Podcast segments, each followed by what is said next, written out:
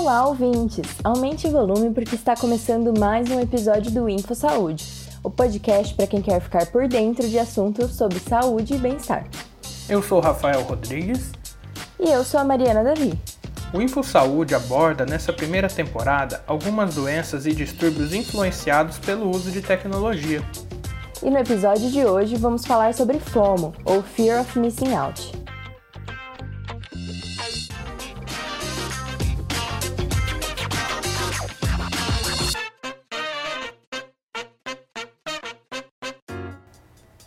Sabe quando você está em algum lugar sem internet, bate um desespero por não saber o que está acontecendo no mundo? Ou quando você está em casa e parece que todo o resto do mundo está viajando ou curtindo uma festa sem você? Ou ainda quando para de rolar o feed das redes sociais e já vem um sentimento de angústia e ansiedade tomando conta de você? Pois é, essa é a FOMO, sigla em inglês para Fear of Missing Out, ou, em português, medo de estar perdendo algo.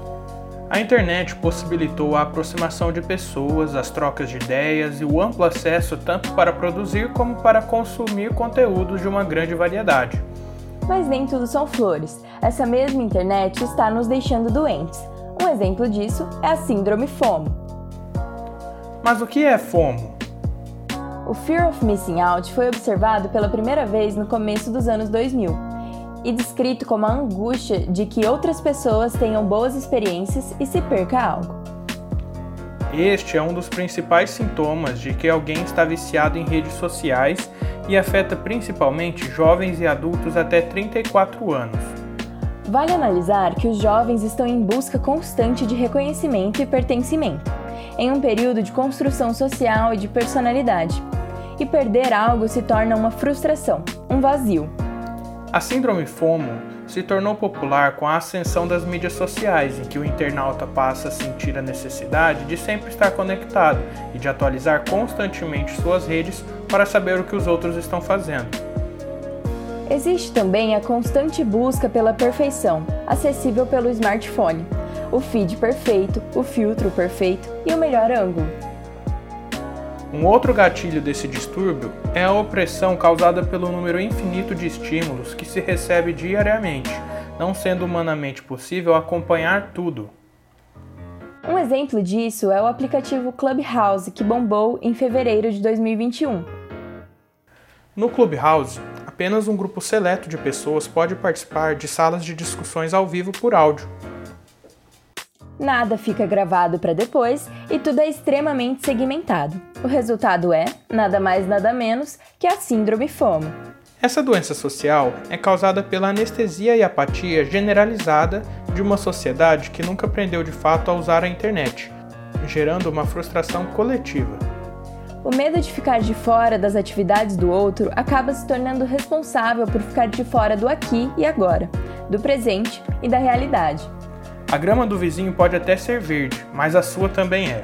Uma alternativa para fugir do FOMO é aceitar que todos somos limitados e é humanamente impossível estar a par de todas as coisas. É necessário filtrar as informações que chegam até nós, priorizar e limitar o tempo de internet.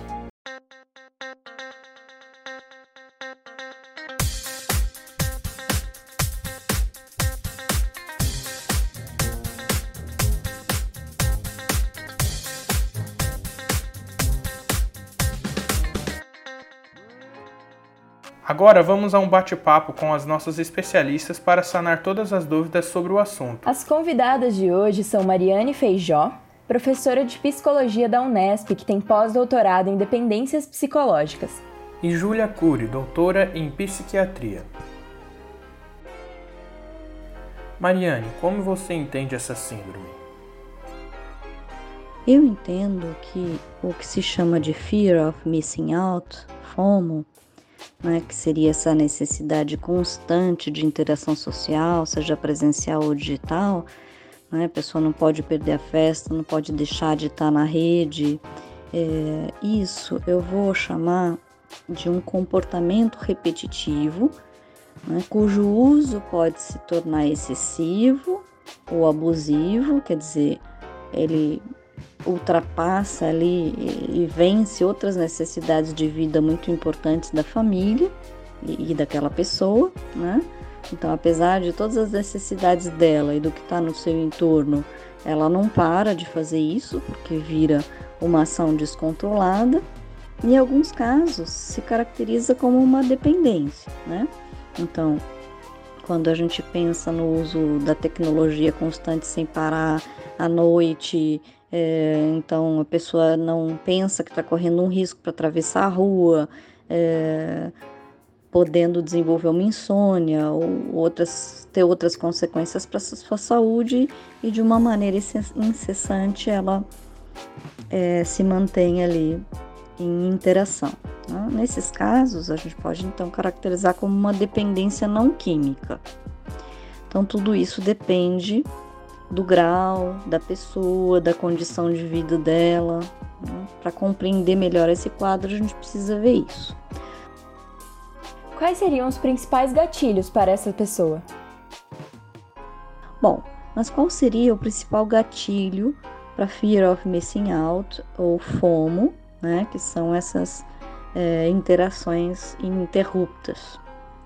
O isolamento, a demanda social por consumo, a gente vive uma sociedade muito consumista, de aparências, né, esses cultos ao consumo e à beleza, a escassez das relações mais duradouras, íntimas, né? A gente precisa ter boas relações e com qualidade. A baixa autoestima, ansiedade, depressão, tensões e violências na família. Bom, então o sofrimento psíquico é o principal gatilho e também a principal consequência desse quadro que a gente está chamando de FOMO. Júlia, qual seria a influência desse cenário pandêmico nos casos de Fear of Missing Out? Primeiramente, é importante falar que o FOMO é um dos sintomas da dependência de smartphone, que tem vários outros sintomas, como irritabilidade ou nervosismo, quando a pessoa se afasta do, do celular ou quando ela não tem a possibilidade de ter acesso à internet, é, a necessidade de usar por um tempo cada vez maior, a necessidade de usar para combater humor negativo, como ansiedade e tristeza, é, o fato de, de não conseguir ficar ficar longe do celular e vários outros sintomas. Então, o FOMO é só um dos sintomas da dependência de smartphone. E com certeza, tanto FOMO quanto dependência de smartphone aumentaram agora nesse período da pandemia pelo fato de as pessoas terem tanto que trabalhar quanto estudar, na maioria das vezes através do smartphone ou do computador, e pelo aumento dos sintomas ansiosos e depressivos na população, que aumentou em 40% durante esse período de pandemia. Por causa disso, as pessoas aumentam as válvulas de escape para tentar reduzir esses sintomas. E uma das válvulas de escape é a dependência de né, uso compulsivo do smartphone e das tecnologias. Outras válvulas de escape, por exemplo, são essa compulsão alimentar, o aumento do uso de álcool e de outras drogas. E quais seriam os sintomas de FOMO, Mariane? Bom, os sintomas, né, é, são a busca constante, excessiva e sem controle por esses eventos e interações sociais, sejam presenciais ou digitais. É, então, a pessoa não pode deixar de ir é, a um barzinho, a uma festa, ou de estar em interação nas redes sociais, mesmo que isso se torne excessivo, mesmo que ela identifique os prejuízos que essa interação excessiva, descontrolada, constante, às vezes sem filtro, não dá tempo nem de pensar é, se tem a condição para ir à festa, para se transportar ao barzinho para consumir naquele local, ou sem filtro porque não elabora o assunto que está sendo tratado, mas precisa rapidamente interagir nas redes sociais. Né? Então, esse excesso, descontrole, um comportamento que passa por cima de todas as outras necessidades de vida e, e de outros tipos de situações que são importantes é, o sintoma é a pessoa colocar essa interação acima dos prejuízos que isso pode trazer para sua vida, para sua saúde, não conseguir interromper esse comportamento. Júlia, quais são os riscos do quadro de FOMO para a saúde? Os riscos da fome, da dependência de smartphone para a saúde são piora dos sintomas ansiosos e depressivos ou aparecimento dos sintomas ansiosos e depressivos, é, a redução da autoestima, principalmente pela compulsão de uso de redes sociais, o que faz com que as pessoas se comparem muito com a vida das outras e o que aparece mais nas redes sociais são aspectos bons, positivos da vida das pessoas ou até mesmo as mentiras que as pessoas colocam para parecer reais e não são. Então tem a redução importante da autoestima. Também tem é, uso compulsivo e a dependência, né? É óbvio, quanto mais você usa, você começa a abandonar suas outras atividades e isso causa isolamento repercute assim na funcionalidade também. Então as pessoas que têm esse uso compulsivo e não conseguem se afastar das redes sociais trocam as interações reais por virtuais e isso acaba por aumentar o isolamento na vida real, prejudicando muito os relacionamentos de amizade, relacionamentos amorosos, afetivos e com a família também. Esses são os principais. E a partir de que momento se deve procurar um profissional de psicologia, Mariane? Então, se a gente já percebe alguns episódios mais claros de, de, depressão ou de ansiedade, um descontrole, como eu falei, em algum tipo de consumo, vale a pena procurar o profissional e isso poderá ser feito de uma maneira preventiva. Se eu não estou bem comigo ou com a minha vida, me sinto predominantemente triste, inseguro, com baixa autoestima. Todas são situações para procurar o profissional de psicologia. E quando, no caso é, mais específico da fome, eu devo procurar um, um psicólogo? Mesmo que eu perceba um dano, um prejuízo para minha vida, para mim, para as minhas relações, né, para mim para quem está perto de mim, um prejuízo desse comportamento excessivo na interação e eu não consigo controlar, eu sei que eu não posso mais ir às festas porque eu preciso me proteger no isolamento social ou porque eu preciso cuidar das finanças ou porque tem outros objetivos de estudo que estão sendo deixados de lado. Enfim, eu tenho vários motivos que me mostram que eu não deveria ir àquela situação e eu não consigo deixar de estar lá. Então, e se não vou, me sinto profundamente afetado por pensamentos do que poderia ocorrer lá, das consequências de eu não estar. E não estar pode ser nessas situações sociais presenciais ou não estar naquele momento interagindo naquela rede social. Né? Então, se eu percebo que isso me afeta demais, está fugindo de, do meu controle, se sobrepõe a outras necessidades importantes da minha vida, então esse é, já até passou um pouquinho do momento, mas é bem importante que se procure o profissional da psicologia. Júlia, há um tempo ideal para o uso de celular que se considera saudável? Não existe um número de horas que determina se é um uso normal ou se é um uso patológico, mesmo porque hoje em dia as pessoas usam muito o smartphone para estudar, para trabalhar. Em crianças existe o número de horas recomendado, mas não significa que quando passa daquele número de horas isso se transforma numa dependência ou num uso compulsivo. Então é muito mais pelos prejuízos na funcionalidade e no dia a dia do que pelo número de horas que a gente consegue perceber que já está se transformando numa patologia, numa doença. Então, para procurar um profissional de saúde, o que, que indica né, que o uso das redes sociais, que o uso do smartphone, o uso das tecnologias já saiu de um padrão normal e foi para um uso que é considerado uma doença, uma dependência, um uso compulsivo. Isso acontece quando começa a atrapalhar as atividades da vida diária da pessoa. A pessoa começa a reduzir a funcionalidade naquele trabalho, reduz a, a, produtividade no trabalho dela, quando prejudica os relacionamentos, quando prejudica as outras atividades que ela tinha, tanto de lazer, de diversão, de recreação. Então, quando começa a atrapalhar as atividades da pessoa, diminuir o rendimento, ou quando começa a causar um sofrimento, ou para aquela pessoa ou para as pessoas que estão ao redor. Normalmente, as pessoas ao redor são as primeiras que começam a perceber que aquele uso está compulsivo ou que a pessoa está dependente das tecnologias. Então, quando a pessoa perde o controle sobre o uso, é hora de procurar ajuda. E como podemos nos proteger desse mal, Mariane? Então, o que é protetivo?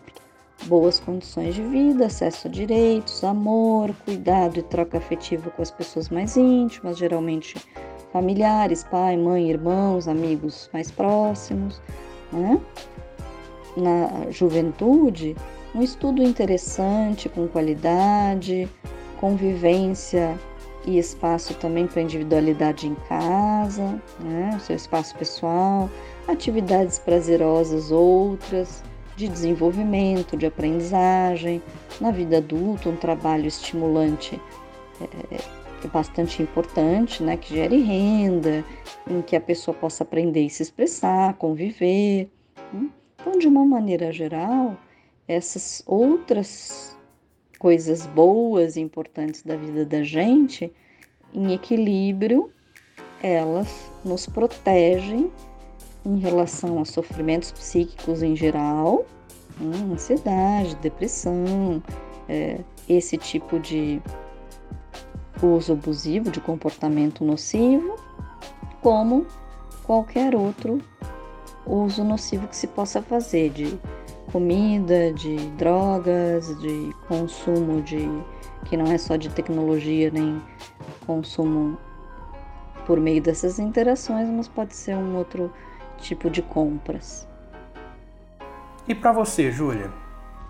Alguns hábitos podem ajudar a prevenir né, as dependências tecnológicas, dependência de smartphones e de redes sociais, porque as redes sociais são os principais conteúdos acessados por quem tem dependências tecnológicas, dentre elas a dependência de smartphone. Então, normalmente a dependência de smartphone, ela é na verdade uma dependência de rede social através do smartphone as estratégias que podem ajudar a prevenir. Afastar o smartphone, principalmente durante atividades importantes que você esteja fazendo.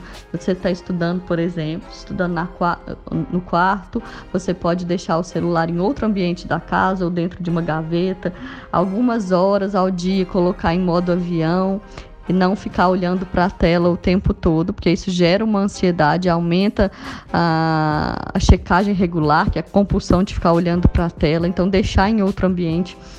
É, aumentar as atividades que são incompatíveis com o uso do smartphone, por exemplo, esportes, atividades de arte, as danças, outras atividades, né, que você não possa ficar usando o celular o tempo todo é, aumentar o contato com as pessoas. É claro que agora, na pandemia, isso é mais restrito, mas em épocas normais, aumentar o contato na vida real com amigos, com parentes, com familiares, é, aumentar o contato com a natureza, né? Ir para sítios, fazendas, cachoeiras, praias, esses locais que é, aumentam o bem-estar e diminuem a necessidade do uso compulsivo da tecnologia.